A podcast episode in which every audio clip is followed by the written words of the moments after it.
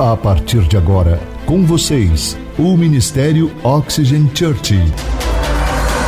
Prepare o seu coração como uma boa terra para receber uma palavra do céu, inspirada e ungida pelo Espírito Santo. Experimente agora estar debaixo de uma atmosfera na presença do Espírito Santo de Deus. Você está pronto? Então prepare-se, porque a palavra chegou.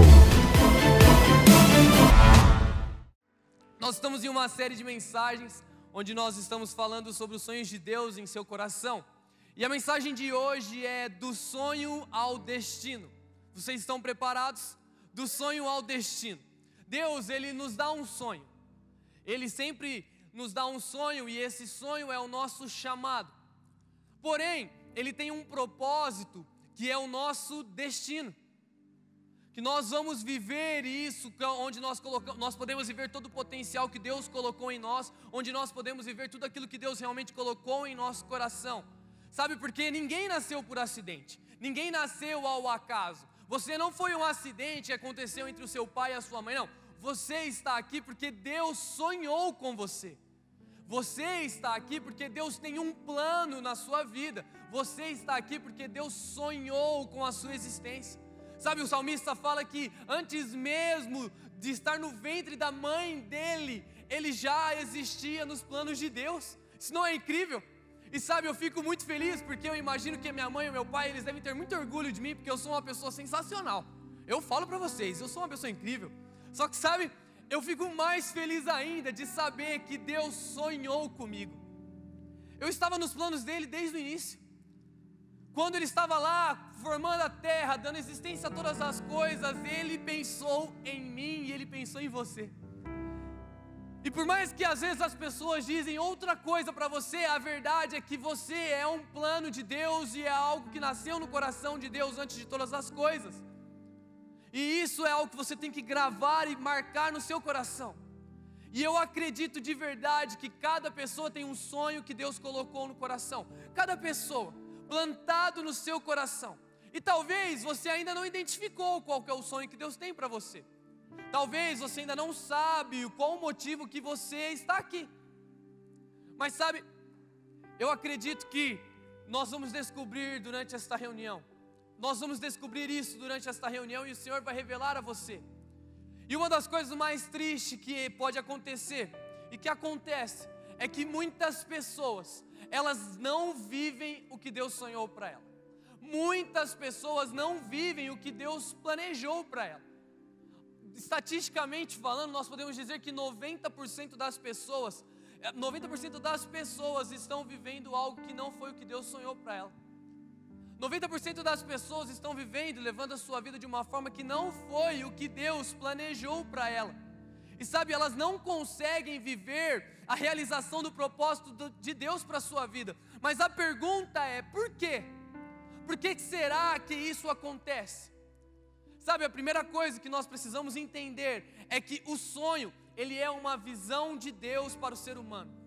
Sabe, quando Deus coloca um sonho no seu coração, é para te motivar e para que você tenha uma visão do que te espera logo à frente. O sonho nada mais é do que isso.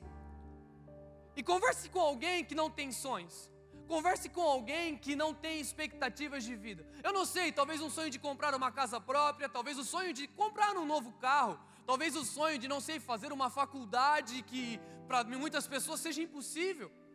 Converse com alguém que não tenha um simples sonho. Ela acorda todos os dias como se fosse apenas mais um dia. Agora converse com alguém que tem um sonho. Ela vai acordar motivada, empolgada, sabendo que naquele dia ela está mais perto de realizar aquele objetivo na vida dela.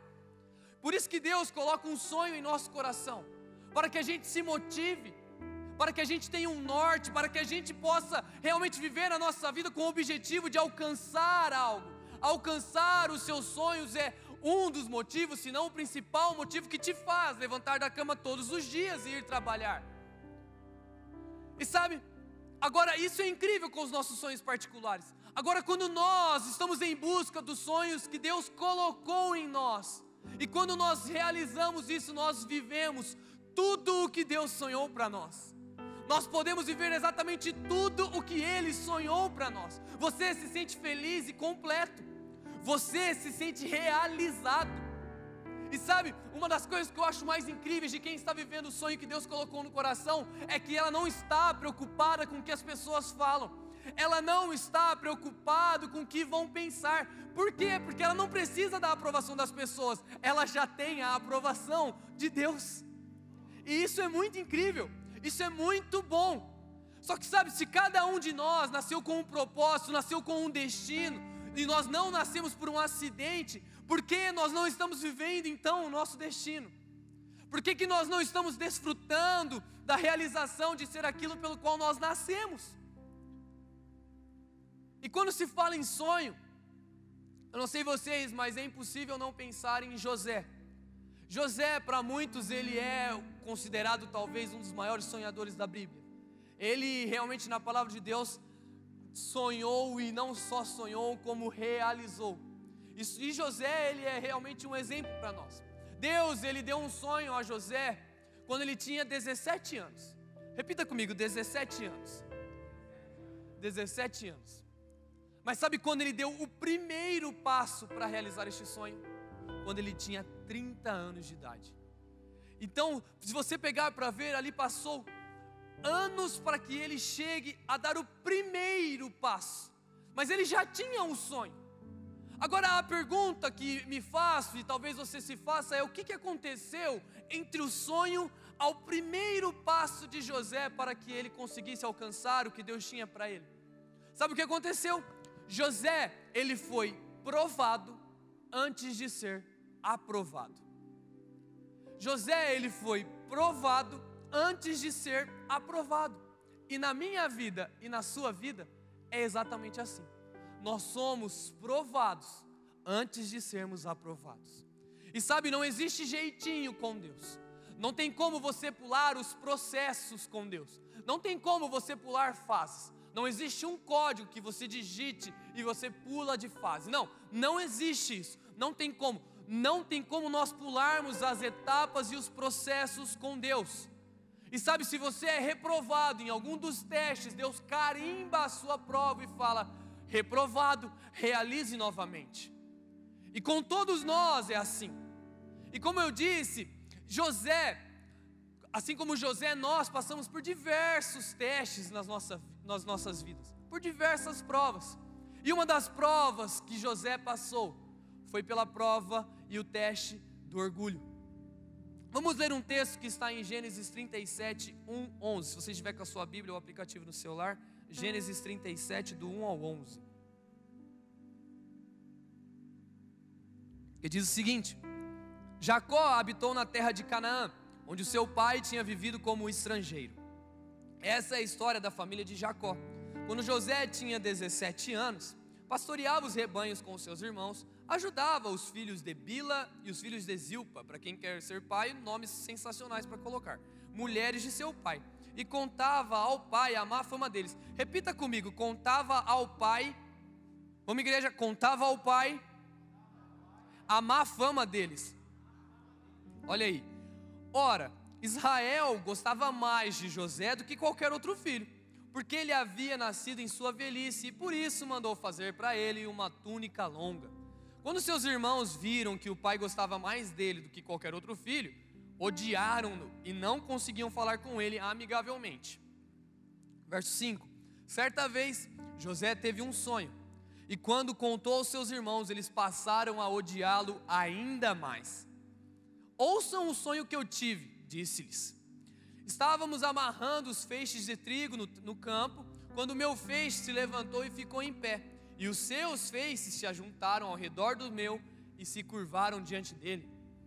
Seus irmãos lhe disseram: Ah, então você está falando que vai reinar sobre nós? Quer dizer que você vai governar sobre nós. E o odiaram ainda mais por causa do sonho e do que tinha dito.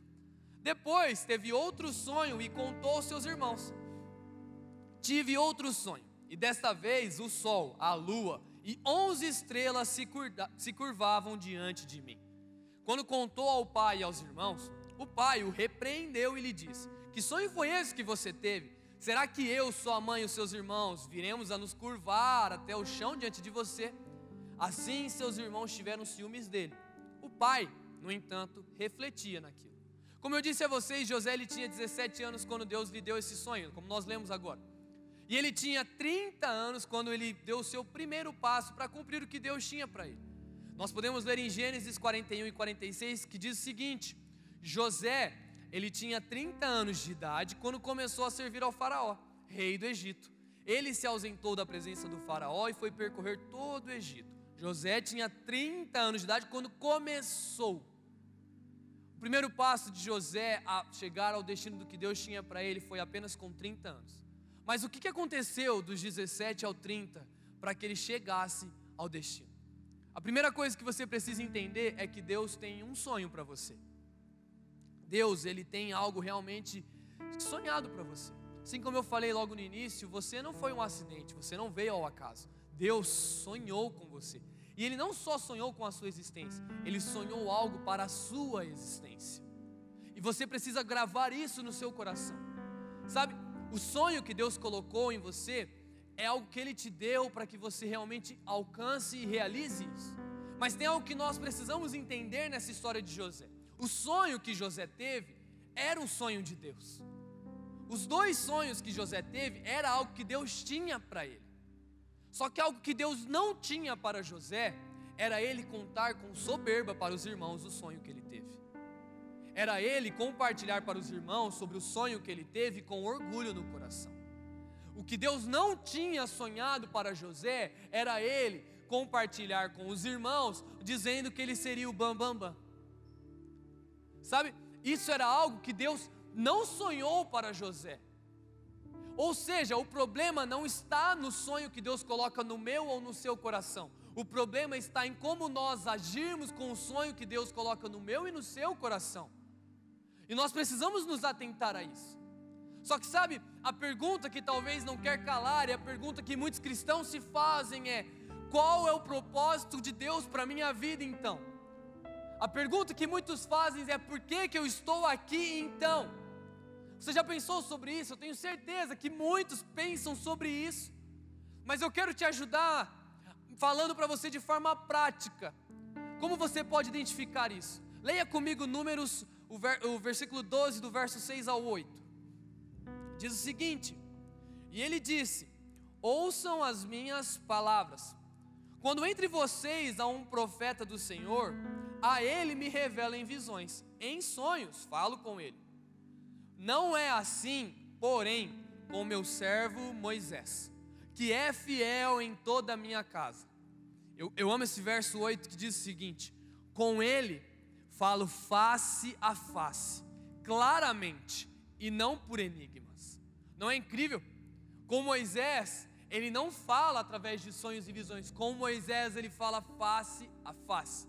Deixa eu te dizer algo de forma muito simples e muito clara. A primeira coisa que você precisa fazer para identificar o que Deus tem para você é conheça a Deus. Você precisa conhecer a Deus. Conheça e se relacione com Deus todos os dias. Conheça com aquele que te criou. Conheça aquele que te criou e se relacione com aquele que te criou. Conheça Ele dia após dia. Todos os dias, ao levantar da sua cama, tenha um tempo com Ele.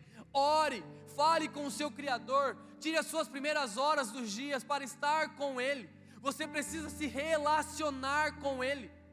Sabe, quando Jesus fala que nós não somos mais servos, mais amigos, porque o servo não sabe o que o seu senhor faz. O que ele está querendo dizer para mim e para você é que nós precisamos ter um relacionamento de amizade com Jesus. Nós precisamos ter um relacionamento de amizade com Deus. Dia após dia nós precisamos cultivar este relacionamento. É impossível você se relacionar com alguém que você não conversa, que você não está junto. Não tem como. Então, se você quer conhecer o propósito de Deus para a sua vida, você precisa se relacionar com Ele todos os dias. Leia a palavra de Deus, tire um tempo para orar, tire um tempo para adorar. Com isso você vai ser amigo de Deus. E o amigo, o amigo sabe o que, o seu, o que as pessoas estão fazendo. Eu sei o que os meus amigos gostam de fazer. Eu sei os sonhos que os meus amigos têm. E quando nós somos amigos de Jesus, nós sabemos exatamente a mesma coisa. Só que sabe, Deus, Ele tem um sonho para cada pessoa. Mas preste atenção, nós também podemos ter sonhos. Nós podemos ter sonhos egoístas. Nós podemos ter sonhos que ofuscam a visão do que Deus tem para nós. Nós podemos ter sonhos que faz com que a gente se perca no meio do caminho. E existem sonhos em nossas vidas que, que são sonhos. Eles são sonhos. Só que não são os sonhos de Deus. E isso é muito sério. Por quê? Porque às vezes nós estamos correndo, correndo, correndo atrás de um sonho de realizar algo. E quando a gente realiza, a gente percebe que não era aquilo. A gente corre, corre, corre, e no fim das contas a gente vê que correu atrás do vento. Por quê? Porque nós não estamos vivendo o sonho que Deus colocou em nosso coração. E sabe, eu tenho certeza que a maioria dos homens aqui vão, vão, vão se identificar comigo. Quantos aqui queriam, ter o, queriam ser jogador de futebol? Eu queria ser jogador de futebol. E eu vou falar para você, se eu tivesse investido, eu tinha virado. Oh meu Deus do céu, craque, craque de bola. Meu Deus do céu. Eu estou brincando, não sou bom não. Mas sabe, eu tinha o sonho de ser jogador de futebol. Um dos meus, um outro sonho que eu tive na adolescência era que eu ia virar um rockstar. É, eu pensei, vou ser um rockstar. Eu tenho certeza, vou cantar, tocar, nossa, vai ser incrível.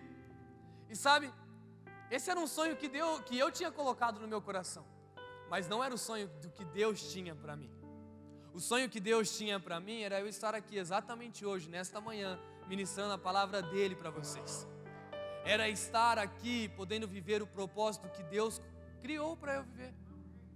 Sabe, o sonho de Deus para minha vida era eu estar aqui realizado, com uma família linda, com uma esposa incrível. Era eu estar aqui hoje. E sabe que eu tenho certeza que se eu tivesse virado ou jogador ou rockstar, eu nunca e jamais estaria vivendo o que eu estou vivendo hoje. E sabe, isso é algo que nós precisamos entender. E sabe, a única forma de nós descobrirmos o sonho que Deus tem para nós é conhecendo a Ele. Não tem outra forma. Nós precisamos nos relacionar com Ele. E sabe, quantas vezes nós dizemos que nós não sabemos o sonho que Deus tem para nós, mas nós estamos tanto, sabe, vivendo a nossa vida procurando e encontrar respostas em outras pessoas, em outras coisas. Nós queremos de todas as formas encontrar respostas, quando nós devemos mesmo era procurar a resposta naquele que nos criou. E sabe, quando nós descobrimos o sonho do que Deus tem para nós, nós chegamos ao ponto 2 dessa mensagem, que diz o seguinte: não seja soberbo por causa do seu sonho, o sonho, ele nos conduz ao destino de Deus.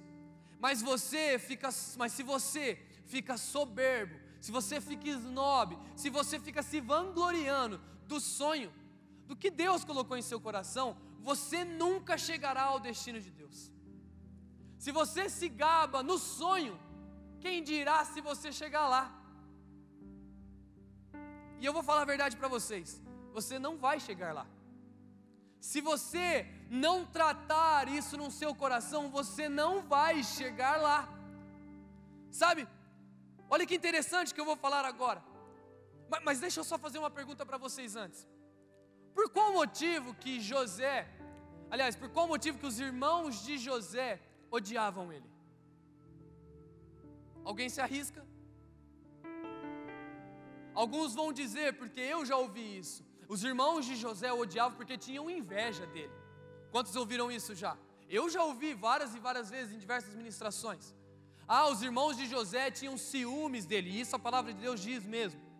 Mas sabe, o que fez com que os irmãos de José odiassem ele ainda mais foi pela forma como ele falou do sonho que Deus tinha para ele.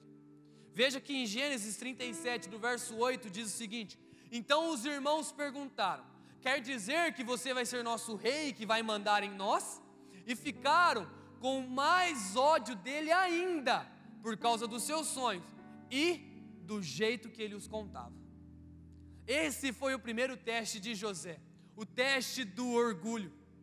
E para mim, José ele falhou na primeira prova. Sabe? Porque Deus deu para ele aquele sonho. Mas aí ele foi e compartilhou com os irmãos E mas não só compartilhou. E veja bem, o problema não está em você compartilhar o sonho que Deus colocou no seu coração. Você deve fazer isso. Porque eu acho que quando nós compartilhamos o sonho que Deus tem para nós, nós geramos compromisso e responsabilidade. Então nós podemos compartilhar com pessoas que estão conosco dia a dia.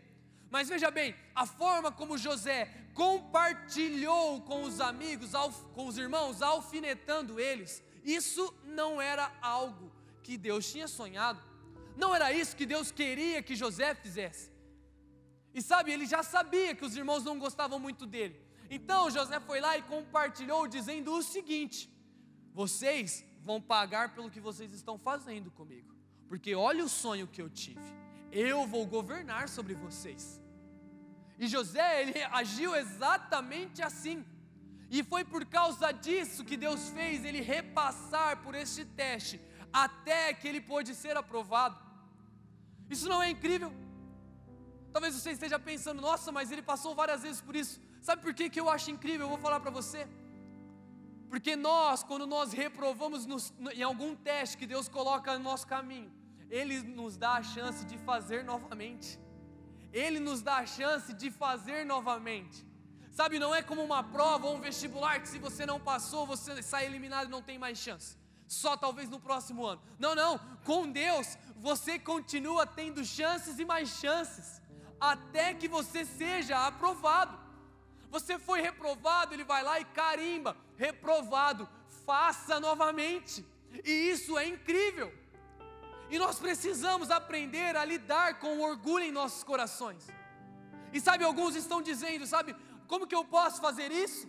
Me ajuda. E eu vou ajudá-los nesta manhã.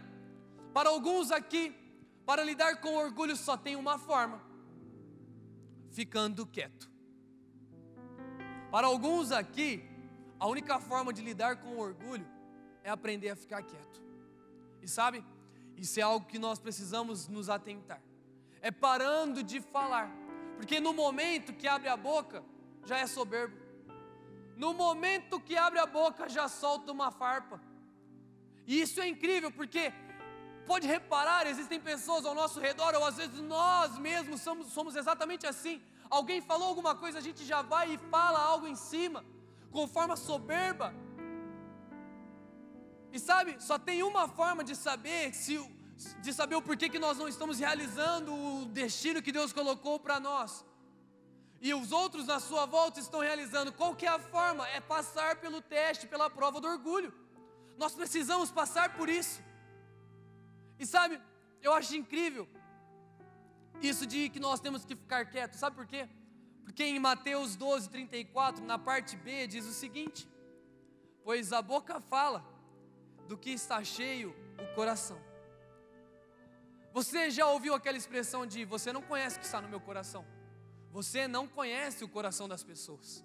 Você já ouviu isso? Eu já ouvi isso e já falei isso. Mas eu vou desmistificar isso para você. A verdade é que eu sei o que está no coração das pessoas e você também pode identificar. Ouça o que ela fala, ouça o que sai da boca dela. O que sai da boca dela é o que está cheio no coração. O coração dela mostra, a boca dela mostra exatamente o que está no coração. E sabe, nós nunca vamos viver todo o potencial de que Deus tem para nós, do que sonhou para nós, se nós não lidarmos com o orgulho. E sabe, isso está muito claro se nós não nos atentarmos pelo que sai da nossa boca. O orgulho, ele sempre tem voz. Pode reparar, o orgulho ele sempre tem voz. O orgulho nunca está pronto para ouvir, mas está pronto para falar. Sabe por quê? Porque a opinião do outro não é melhor que a minha. A opinião do outro não é mais importante do que a minha. Então por que, que eu vou deixar ele falar? E pode reparar, uma pessoa orgulhosa, ela não dá margem para outra opinar, ela não dá margem para outra falar. A outra pessoa começa a falar e automaticamente ele já interrompe. Porque o orgulhoso é assim. E se você não consegue ouvir as pessoas, é porque você acredita realmente que a sua opinião é muito mais importante que a do outro. Você realmente acredita nisso. E sabe, Algo que eu acho incrível nessa passagem que nós lemos. Porque talvez você já tenha lido essa história assim como eu. Mas algo que eu nunca tinha me atentado e eu observei durante essa semana, além deste texto, é que José, Sabe o que ele fez? Ele foi falar mal dos irmãos para o seu pai. Ele foi falar mal. Sabe, ele antes de ter um sonho, sabe qual era o problema de José? Ele era fofoqueiro.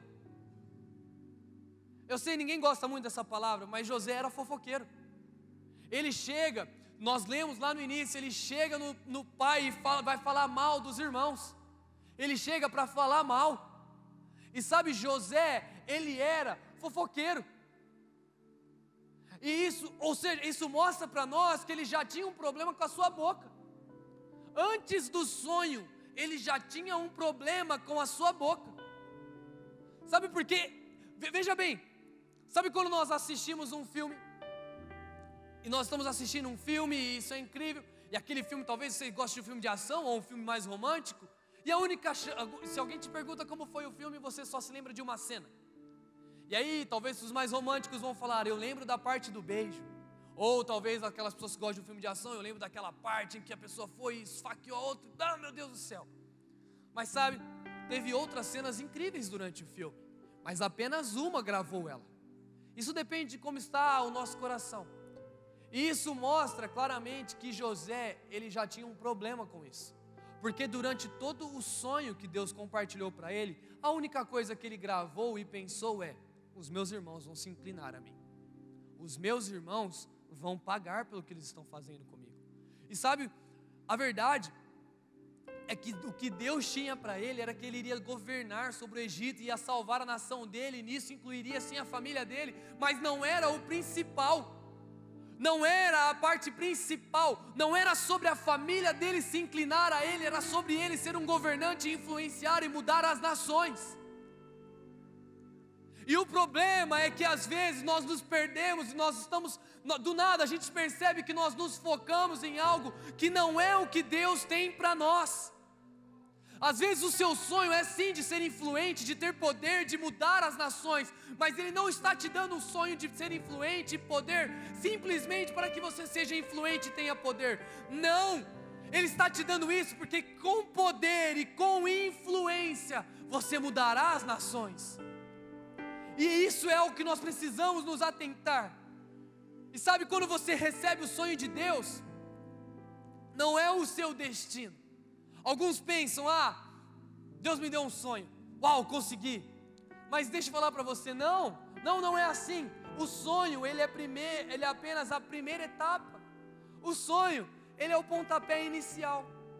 Sabe quando nós fazemos o apelo no final das nossas reuniões? E uma pessoa levanta a mão se rendendo a Jesus ou voltando, tendo, se reconciliando com Jesus. Não é incrível isso? Nós ficamos extremamente felizes, não é? Mas deixa eu falar algo para você. Isso é o primeiro passo da jornada dele. Não é o final da vida dele. É incrível sim a pessoa se entregar e se render a Jesus e nós ficamos felizes por isso. Mas é apenas o primeiro passo da jornada dele.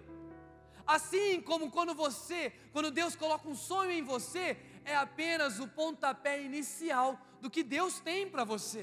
Não significa que você já alcançou isso. Sabe, um exemplo muito claro disso para mim eu não sou pai ainda, mas eu imagino que quem, quem é pai aqui vai se identificar muito bem. Pense que o seu filho ou a sua filha tem 18 anos e eles acabaram de tirar a carta. E aí você tem condições de dar um carro, sei lá, um Mustang, uma Lamborghini, um carrão super veloz para ele. Você vai lá e dá um carro desse? Sabe, um pai ou uma mãe em sã consciência jamais faria isso. Sabe por quê? Porque é perigoso porque o filho ou a filha ele não tem condições ainda de dirigir tamanha potência. E com Deus conosco é a mesma coisa.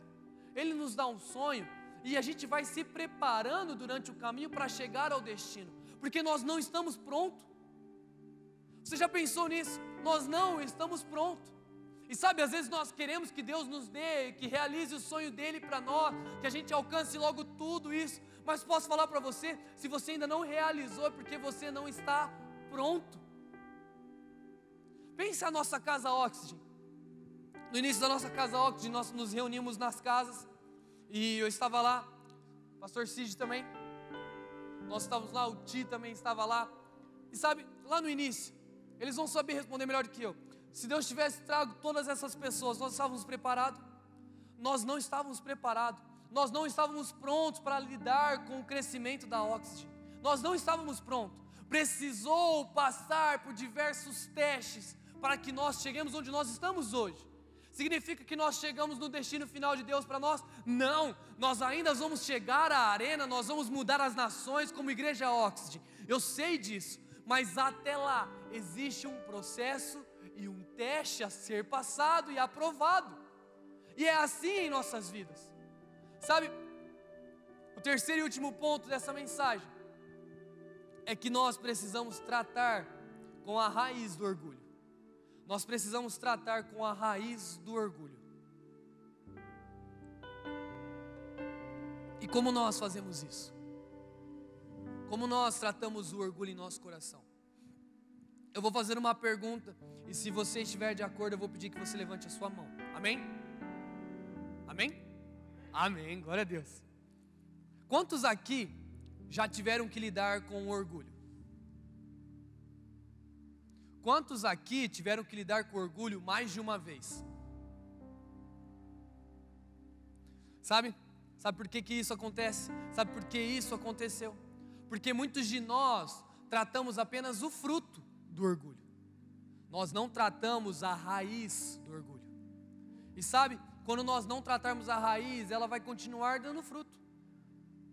E se a raiz do orgulho estiver dentro do nosso coração, nós vamos ter frutos de orgulho. E aí a gente vai cortar o fruto fora. Mas mais, mais para frente, mais cedo ou mais tarde, novamente, iremos enfrentar o orgulho de novo. Porque se nós não tratarmos a raiz, isso vai continuar. Agora você deve me perguntar, qual que é a raiz do orgulho? A raiz do orgulho é a insegurança. É a insegurança. E sabe, se você está olhando para uma pessoa orgulhosa, você está olhando para uma pessoa insegura. Eu vou te falar algo forte. Se o orgulho está em seu coração, é porque a insegurança está enraizada na sua alma. Deixa eu falar uma outra razão para continuarmos lidando com orgulho em nossos corações. Porque todas as vezes que nós vamos para um próximo nível, por exemplo, eu não sei, talvez você receba um novo cargo na sua empresa, talvez você abra uma empresa ou qualquer coisa do tipo. Mas vamos supor que você recebeu um novo cargo na sua empresa e com um novo cargo vem uma nova responsabilidade, vem uma nova atividade e tal. E é, é o início de tudo. Então você não sabe lidar 100% com aquela nova função. Você tem duas opções. Ou você tem a segurança de que Deus te deu aquela oportunidade porque você tem capacidade para aquilo, ou você mascara a sua insegurança e trata as coisas de uma forma soberba dizendo: Isso daqui eu sei fazer. Ah, isso daqui para mim é tranquilo. E nós, por vezes, agimos dessa forma, mascarando a nossa insegurança com orgulho. Lembra do que Satanás disse a Jesus no deserto? Se você é filho de Deus, faça isso. Sabe o que Satanás tentou fazer com Jesus? Ele tentou plantar a insegurança em Jesus. Porque Jesus não tinha falado que ele era filho de Deus. Ele tentou plantar insegurança. Se você é filho de Deus, faça isso. E sabe, por vezes nós caímos nessa armadilha. Por vezes nós caímos na armadilha da insegurança, achando que nós não somos filho de Deus.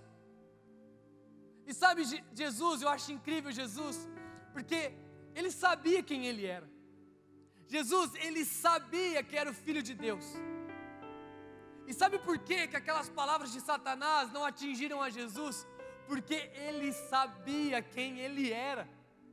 E quando nós sabemos quem nós somos em Jesus, nós também não temos margem para insegurança. Nós não temos margem para ficar inseguros com as situações, porque nós somos filhos de Deus também. E essa é a principal forma de lidar com a insegurança buscando refúgio e segurança em Deus, sabendo que você é filho amado e que ninguém pode mudar essa verdade. Eu quero que você imagine comigo essa história. Um príncipe, enquanto ele caminhava pelo vilarejo dele, ele viu uma moça simples do campo e ele se apaixonou e falou: É ela, ela vai ser a minha rainha. Só que sabe, o príncipe, ele não queria que ela se apaixonasse por ele, ou ficasse com ele, casasse com ele, porque ele era príncipe. Então ele foi e se transformou num simples homem do campo. E nisso, quando ele se transforma num simples homem do campo, ele começa a viver e começa a conversar com essa moça. Ele começa a conhecer essa moça e a moça se apaixona por ele. E isso, a moça se apaixonou por ele por quem ele era, não porque ele era príncipe.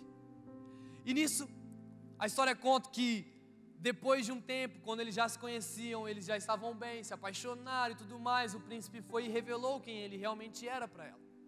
E ela, da noite para o dia, se tornou a princesa. De uma simples mulher do campo, ela se tornou a princesa. E aí existem duas coisas nessa história. A primeira delas é a, é a seguinte: como que ela lidava com a insegurança? porque até ontem ela era uma mulher do campo, simples. Aí no outro dia ela já era a princesa que governava e que reinava sobre todo o vilarejo. Como ela lidava com isso? Sabe como ela lidava com a insegurança? Sabendo que o rei a amava a ponto de deixar o reinado dele para estar com ela no campo.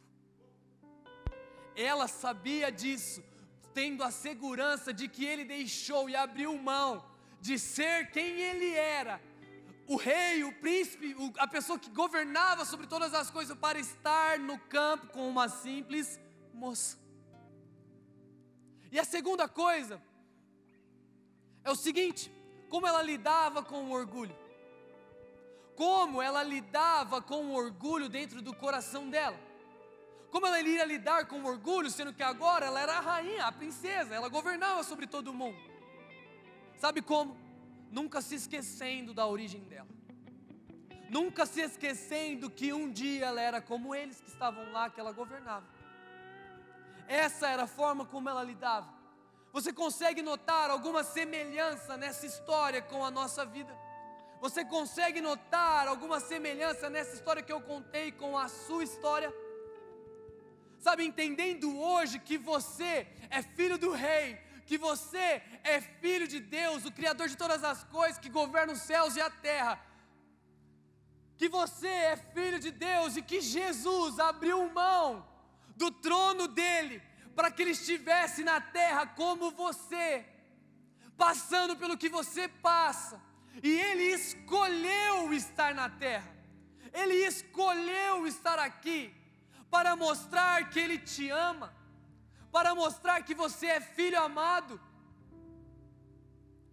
Essa é a semelhança que nós encontramos nessa história com a nossa vida. Sabe, Deus ele tem um sonho, um destino para a sua vida, um propósito final que é mais brilhante do que você pode imaginar. Deus tem isso para você, mas você nunca vai chegar lá se você não passar pelo teste do orgulho. Você nunca vai chegar lá se você não passar pela prova do orgulho. E eu sei que talvez essa mensagem esteja expondo as suas fraquezas, assim como expôs as minhas também. Talvez essa mensagem esteja tocando em áreas da sua vida que você não queria que tocasse. Mas sabe, se você quer viver o que Deus tem para você, você precisa passar por isso. Você precisa arrancar a raiz do orgulho do seu coração. Você precisa conhecer aquele que é o Criador dos céus e da terra, que é o seu Criador, que sonhou com você. E conhecendo a Ele, você vai ter a segurança de que você é o filho amado. Sabe, Deus sonhou com você. Antes de tudo, antes da existência do mundo, Ele sonhou com você. Você é um filho amado e ninguém muda essa verdade.